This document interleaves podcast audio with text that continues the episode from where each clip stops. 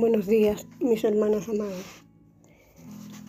La meditación de hoy está basada en jueces 13:5 y dice así, pues he aquí que concebirás y darás a luz un hijo y navaja no pasará sobre su cabeza, porque el niño será nazareo a Dios desde su nacimiento, y él comenzará a salvar a Israel de la mano de los filisteos. Nazareo, la palabra viene del hebreo que significa separar. Los nazareos no podían cortarse el cabello, beber vino, tocar cuerpo muerto, ni acercarse a un cuerpo muerto, ni aunque fueran sus padres.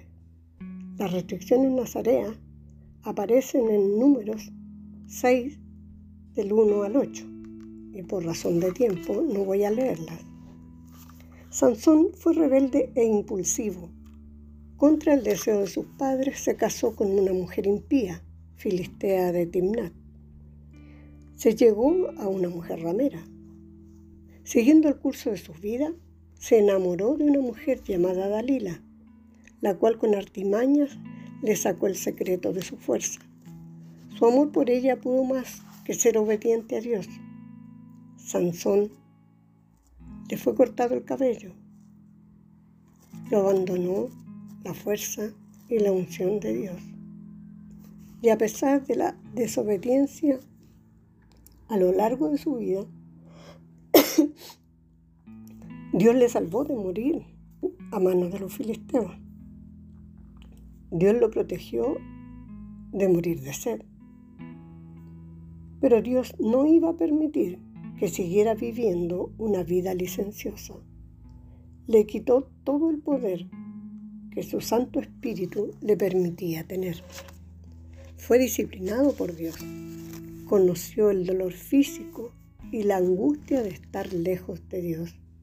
Y estando en angustia, clamó a Dios pidiendo que lo fortaleciera solo una vez más.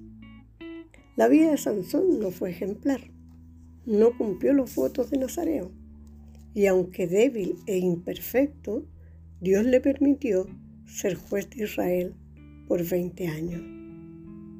Dios hizo a través de Sansón la obra de aliviar a su pueblo, después de haberlos entregado a los filisteos por 40 años por haber hecho lo malo ante sus ojos.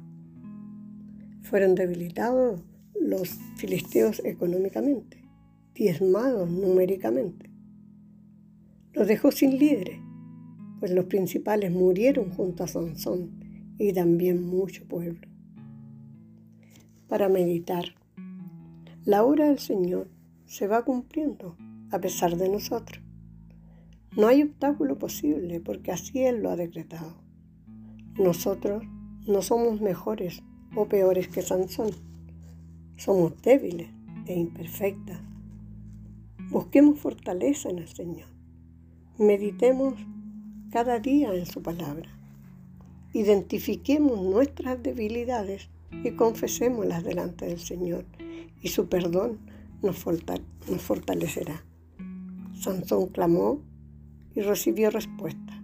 Hagamos nosotros de igual manera. Clama a mí y yo te responderé, dice el Señor. Amadas hermanas, hasta aquí la reflexión. Que Dios nos bendiga.